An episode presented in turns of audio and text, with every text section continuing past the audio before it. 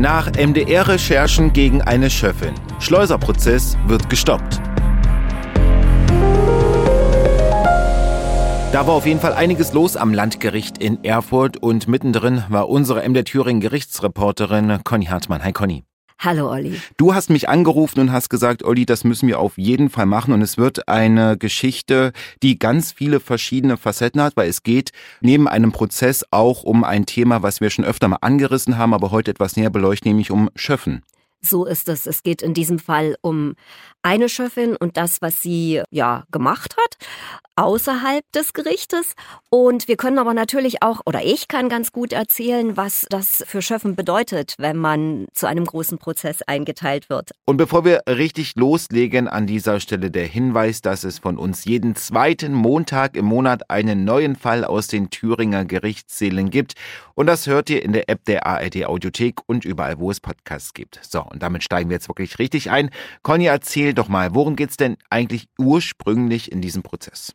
Es geht um das Einschleusen von Ausländern, so lautet die Anklageschrift. Es geht darum, dass die drei Angeklagten, ein Ehepaar aus der Ukraine und ein Unternehmensberater aus Südthüringen, dass die gemeinsam gewirkt haben sollen und osteuropäische Arbeitskräfte nach Deutschland geholt haben sollen. Und zwar aus der Ukraine und aus der Republik Moldau. Und die sollen sie, so steht es in der Anklageschrift, mit EU-Pässen ausgestattet haben, weil dann ist es ja viel einfacher hier zu arbeiten. Das ist die Anklageschrift, die wurde Anfang Januar verlesen, aber ich muss das jetzt gleich mal sagen, es gab ein riesengroßes Hickhack um diese Anklageschrift, ob die denn verlesen werden darf. Die Verteidiger wollten das nicht, die haben nämlich gesagt, da stehen Sachen drin, die stimmen nicht. Unter anderem sei da auch mal was falsch übersetzt.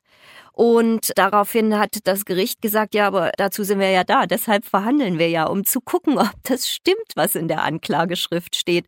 Das war ein ellenlanges Hin und Her und es gab äh, die Androhung eines Befangenheitsantrages gegen den Vorsitzenden. Hat eine Weile gedauert. Die Staatsanwältin hat immer mal einen Kopf geschüttelt und hat immer wieder gesagt, es ist die Funktion der Anklageschrift, zu sagen, was vorgeworfen wird und der Prozess muss klären, ob es stimmt.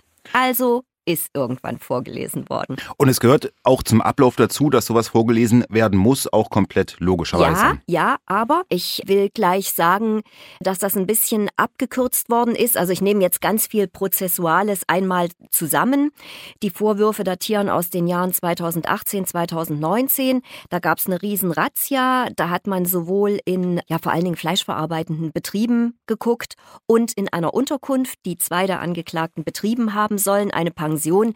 Ursprünglich war der Vorwurf auch mal, äh, dass die Leute also hier so gearbeitet haben, dass sie nicht ordentlich bezahlt worden seien, aber der Vorwurf spielte in der Anklageschrift überhaupt keine Rolle mehr. Aber es war eine Riesenrazzia in Sachsen, Anhalt und Thüringen und übrig geblieben, klingt jetzt blöd, aber genauso ist es, ist das Einschleusen von Ausländern. Und jetzt hat der Prozess aus prozessökonomischen Gründen gesagt, 107, man müsste die ja im Ernstfall alle als Zeugen hören. Wir äh, beschränken uns auf elf Fälle. Das habe ich schon öfter mal gehört, dass die Staatsanwaltschaft und äh, sich dann eingrenzt, um auch äh, handfeste Sachen zu haben, um das äh, verhandeln zu können und dann auch gegen die Angeklagten quasi ein Urteil zu finden und ja. eine Strafe aussprechen zu können, wie du schon sagst, aus Prozess ökonomischen Gründen, wie es so schön heißt. So, wie ging's los? Also irgendwann ist die Anklage verlesen worden. Die Angeklagten haben nichts dazu gesagt. Also es war ein bisschen, ich würde jetzt mal sagen, aggressiver Ton. Das Gericht ist da ganz, äh, ja, ganz gelassen damit umgegangen, würde ich jetzt mal sagen. Ich habe dann, oder wir haben eine Berichterstattung gemacht vom MDR. Ich habe einen Fernsehbeitrag dazu gemacht. Und allein durch diese Bilder ist unter anderem Kollegen von mir und der Polizei aufgefallen, dass eine der Schöffinnen, die haben die sozusagen wiedererkannt. Äh, es gab also auch ein Schreiben der Polizei oder ein Anruf, das weiß ich nicht so genau ans Gericht, dass eine der Schöffinnen als Organisatorin nicht genehmigter Montagsspaziergänge immer wieder auffällt und Kollegen von mir wussten, dass sie im November 22 eine große Demonstration organisiert hat, wo, jetzt zitiere ich wieder die Staatsanwältin, mehrfach vorbestrafte Personen aus dem rechtsextremen Spektrum als Redner aufgetreten sind. Wir halten nochmal fest, der Prozessauftakt, das war eigentlich, um es mal so zu sagen, aus ähm, Reportersicht von dir, ich will mal sagen Alltag, ne, dass du da ja. hingefahren bist, Bericht gemacht hast, wie man das so, wie wir das eigentlich regelmäßig und immer tun. Und danach war eigentlich erstmal, ich zitiere dich wieder gerne, der Kas gegessen und äh, wir hätten eigentlich auf das Urteil oder auf nächste ja. Verhandlungstage gewartet. Genau. Wie viel Zeit lag denn zwischen dem Prozessauftakt und dann dieser Geschichte? Noch nicht mal zwei Wochen. Dazwischen gab es auch noch einen Verhandlungstag und ich, ja, also ich habe auch erst im Nachhinein davon erfahren, von dieser Fokussierung auf diese Chefin und wir waren dann alle sehr, sehr gespannt, wie es, nachdem diese, äh, sage ich jetzt mal, Geschichten öffentlich geworden sind, ja sogar Vorwürfe, der Schöffenverband, der Mitteldeutsche hat die Ablösung der Schöffin gefordert. Das ist natürlich nicht so einfach. Man kann jetzt als Gericht nicht sagen, so deine Nase passt mir nicht, was du denkst, passt mir nicht, du gehst jetzt. Und wir waren dann alle sehr gespannt, was an diesem, das war glaube ich der dritte Verhandlungstag, was da jetzt passieren würde. Ja, und dann war es soweit, alle Augen quasi auf das Gericht und auf die Schöffin noch mehr als üblich üblich.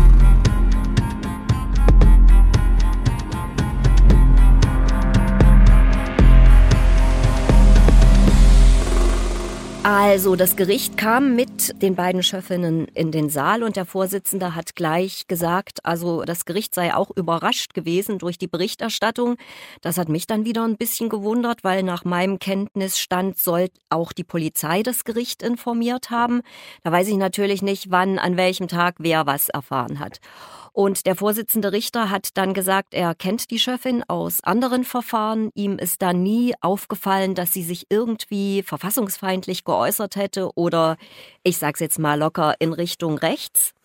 Angesichts der Dinge, die in der Berichterstattung eine Rolle spielen, also er hat sich tatsächlich nur auf die Berichterstattung bezogen, gar nicht auf irgendein Schreiben oder einen Anruf der Polizei, weiß ich also nicht, ob das dem Gericht diesem, dieser Kammer bekannt war zu dem Zeitpunkt und hat tatsächlich gesagt, er hält das also für so gravierend, dass er das prüfen lassen will.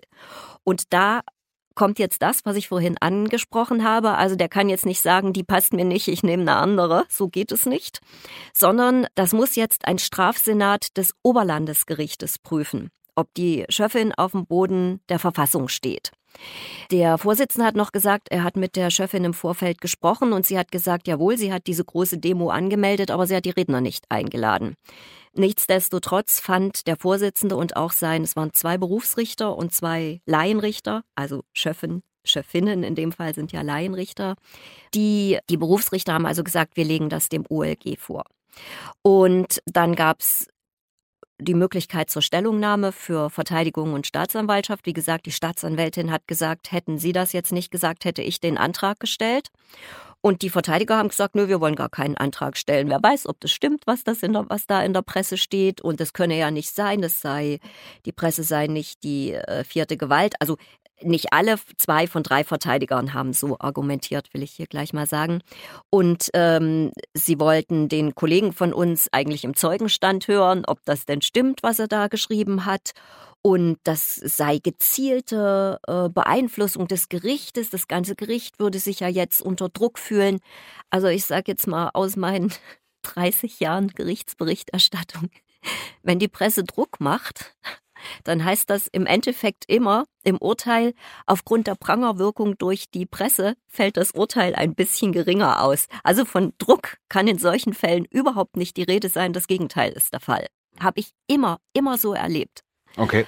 Ich konnte, ich kann mir denken, warum die Verteidigung so argumentiert hat. Es kam nämlich dann, dass die gesagt haben, wir könnten doch jetzt in dieser Besetzung also die Chefin nicht ablösen, aber wir machen den Sack heute zu das Gericht soll das Verfahren einstellen. Ja, natürlich, äh, ja.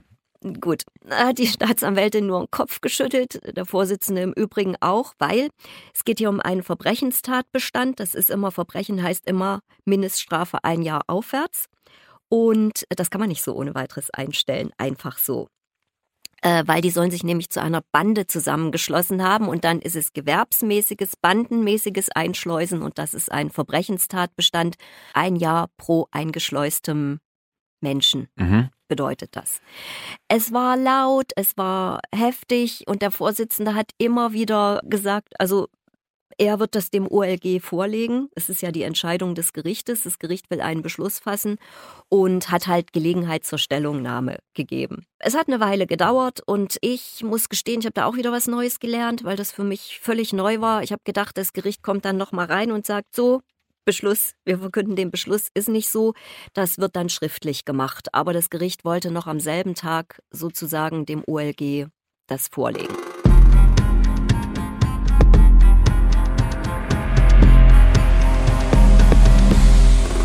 Würde schon noch mal ganz gerne, bevor wir zu dem drumherum noch ein bisschen kommen, äh, auf die Bedeutung von Schöffinnen und Schöffen mhm. eingehen, weil das sind ja, das müssen wir ganz klar noch mal sagen, das sind ja gleichwertige ja. Richter, die ein Urteil fällen. Gleichberechtigt genau. mit den äh, Profirichtern, um es mal ganz salopp zu sagen. Berufsrichter. Berufsrichter.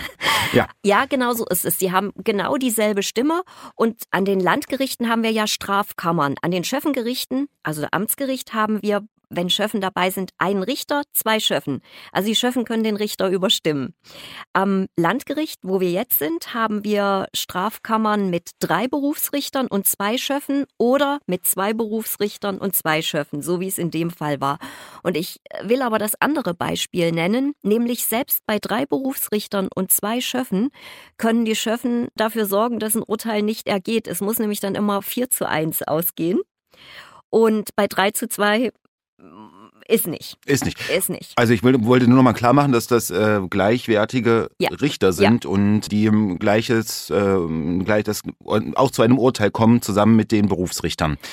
Und ich weiß nicht, ob wir jetzt oder später einmal auf die Auswahl von Schöffen und Schöffinnen äh, kommen. Ähm ja, das ist, das ist, es, es werden jetzt auch, ach, die Chefin ist schon seit 2018 im Amt, muss man sagen. Und jetzt werden wieder neue Listen aufgestellt und dann werden die Schöffen gewählt. Wenn ich das jetzt erzähle, dann dauert der Podcast zu lange. Aber wenn du als Schöffe gewählt bist, ich bleib jetzt mal bei Gericht, dann musst du, wenn du das erste Mal ausgesucht wirst, Schöffen werden ausgelost. Die werden den Kammern oder den Schöffengerichten zugeteilt. Und dann steht von vornherein fest, welcher Schöffe an welchem Tag für welche Kammer zuständig ist, damit man eben nicht gezielt sagen kann, ich suche mir einen aus, sondern dass das eben wirklich absolut unabhängig ist. Schöffen werden vereidigt bei ihrem ersten Einsatz, stehen alle auf im Gerichtssaal und die müssen dann auf die Verfassung des Freistaates Thüringens und auf das Grundgesetz ihren Eid ableisten und geht mit und ohne religiöse Formel, also so wie man das kennt. Und äh, wenn die dann eben in diesem Amt sind, dann sind die in diesem Amt. Ich habe jetzt mal nachgeguckt angesichts dieses Falles und habe tatsächlich eine Entscheidung eines anderen Oberlandesgerichts gefunden. Da ging es um einen Schöffen, der tatsächlich an solchen Montagsspaziergängen, also ich sage jetzt mal nicht angemeldeten, teilgenommen hat, sie auch mit äh, organisiert haben soll. Und da hat das Gericht gesagt, das reicht nicht, um ihn aus dem Amt zu entfernen, weil das ist alles friedlich geblieben. Und du sagst ja auch immer, Schöffinnen und Schöffen sind einfach äh, Menschen aus dem Volk, um es mal so zu sagen. Ja, und ich will jetzt gleich noch dazu sagen, da kann man auch, also die Bereitschaft, Schöffe zu werden, hat in den letzten Jahren deutlich abgenommen. Und ich kann den Leuten nicht in den Kopf gucken, aber ich meine natürlich, dass äh, da auch dazu gehört, dass die Prozesse halt so lange dauern. Also es gibt ja Prozesse, die dauern inzwischen, ich glaube, der längste in Thüringen dauert drei Jahre oder so, oder die dauern ein Jahr, die dauern anderthalb Jahre.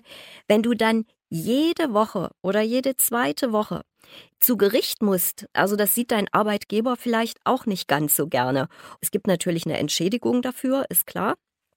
Aber das kann auch dein Leben ich sag mal, verändern, beeinflussen. Natürlich gibt es die Möglichkeit, dass mal drei Wochen Pause gemacht wird in so einem Prozess. Aber wie will man das? Da müssen sich ja die Chefen und die Richter praktisch müssten dann die Urlaube absprechen.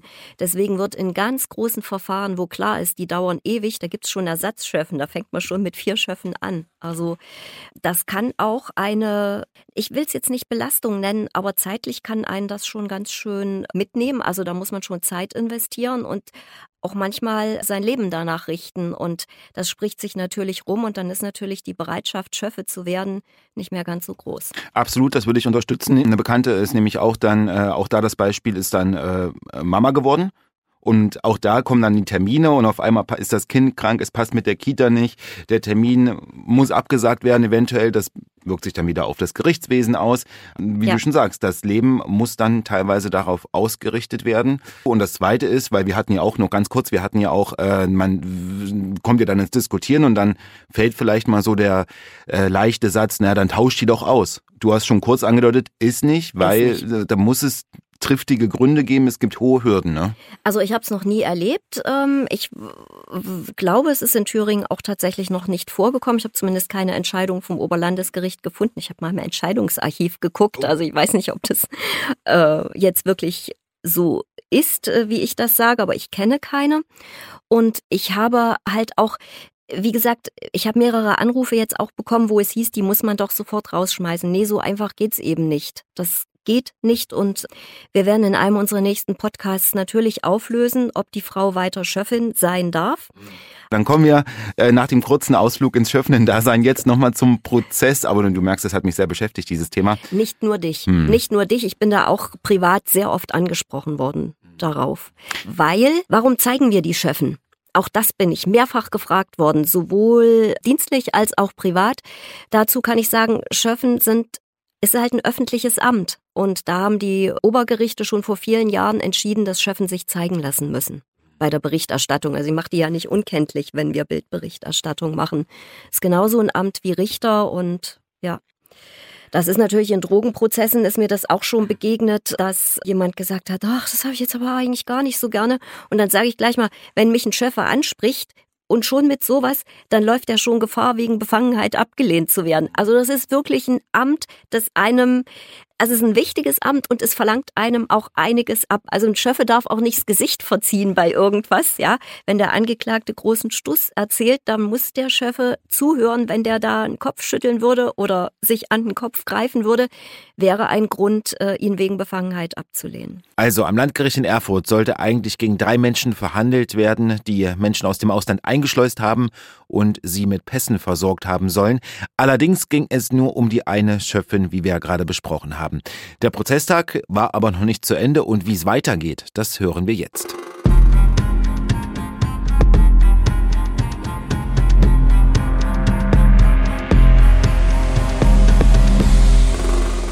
Nun, die Verteidiger wollten halt diese Einstellung mit der aktuellen Besetzung und dann hat der Vorsitzende gesagt, gibt's nicht und hat gesagt, wir fangen im März neu an. Das ist jetzt nicht so lange hin. Und wenn er dann anfängt, dann steht jetzt schon fest, welche Schöffen das sein werden. Und das sind andere als die jetzigen. Also der, der, die Gerichte haben immer bestimmte Anfangstage und dafür sind die Schöffen sozusagen schon lange vorher ausgelost und zugeteilt. Das werden also andere Schöffen sein. Und dann hat der Vorsitzende, also es sind gleich ganz viele Verhandlungstage abgesprochen worden. Und dann hat der Vorsitzende noch was gesagt, was ich tatsächlich so noch nie gehört habe. Er hat nämlich zu den Verteidigern gesagt, er wünscht sich dann in dem neuen Verfahren niveauvollere Anträge. Und da waren die natürlich, äh, haben die gefragt, was das solle und wieso. Und er hatte gesagt, also er möchte Verteidigern nicht die Bedeutung der Anklageschrift erklären müssen. Das mögen sie ihm bitte im nächsten Prozess ersparen. Da gab es noch großes Hin und Her wieder über die Übersetzung und wie man was machen könnte. Und dann hat der Vorsitzende gesagt, ja, das liegt ja dann auch an Ihnen, wie viele Tage wir dann noch brauchen werden. Aber wir verhandeln nochmal neu. Und ich will jetzt noch kurz was anfügen. Auch das ist wirklich was ganz Besonderes für mich. Auf der Anklagebank fehlt einer, nämlich ein privater Arbeitsvermittler. Der war auch ursprünglich mal mit angeklagt, aber der hat im Vorfeld des Verfahrens schon mit seinem Anwalt und der Staatsanwaltschaft und dem Gericht ein Gespräch gehabt.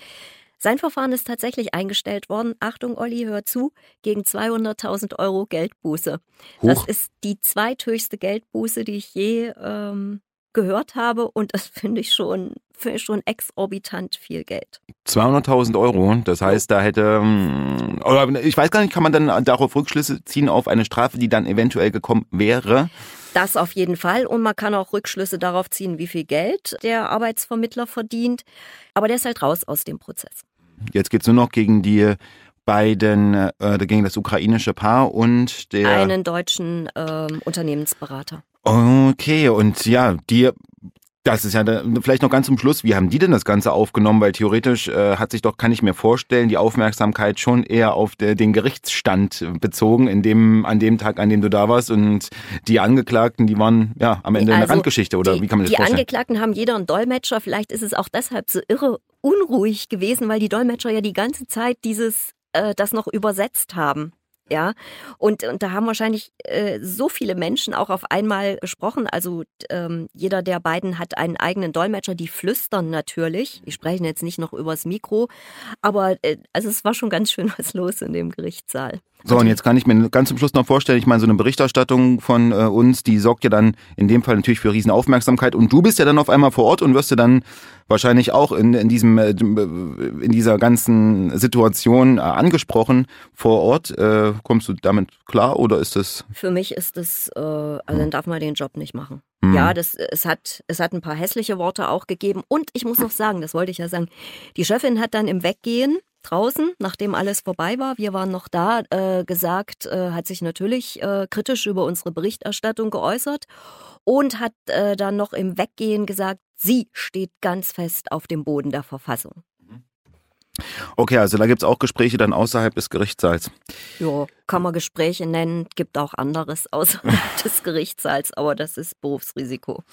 Ich bin gespannt, wie das weitergeht, weil mit dann eigentlich auch mit dem neuen Richter theoretisch. Nee, die, die Berufsrichter, die Kammer wird gleich besetzt sein. Mhm. Also da gehören, da bin ich jetzt nicht so fit, da gehören ja eigentlich drei Richter dazu, habe mhm. ich ja gesagt. Ähm, aber ich gehe davon aus, dass es die beiden selben Berufsrichter sein werden, halt mit neuen Chefen. Ich, äh, wir können das ja in einem unserer nächsten Podcasts mal einfließen lassen, mhm. wie das weitergeht, wie das ausgegangen ist, sowohl das Verfahren als auch das Verfahren am Oberlandesgericht, wo es um die Verfassungstreue einer Chefin geht. Auf jeden Fall. Alle zwei Wochen am Montag hören Sie eine neue Folge von unserem Podcast Angeklagt. Immer ein spannender Fall aus den Thüringer Gerichtssälen zu finden in der App der ARD Audiothek. Und da finden Sie natürlich auch ganz, ganz viele andere spannende Podcasts, sehr empfehlenswert. Zum Beispiel Die Spur der Täter.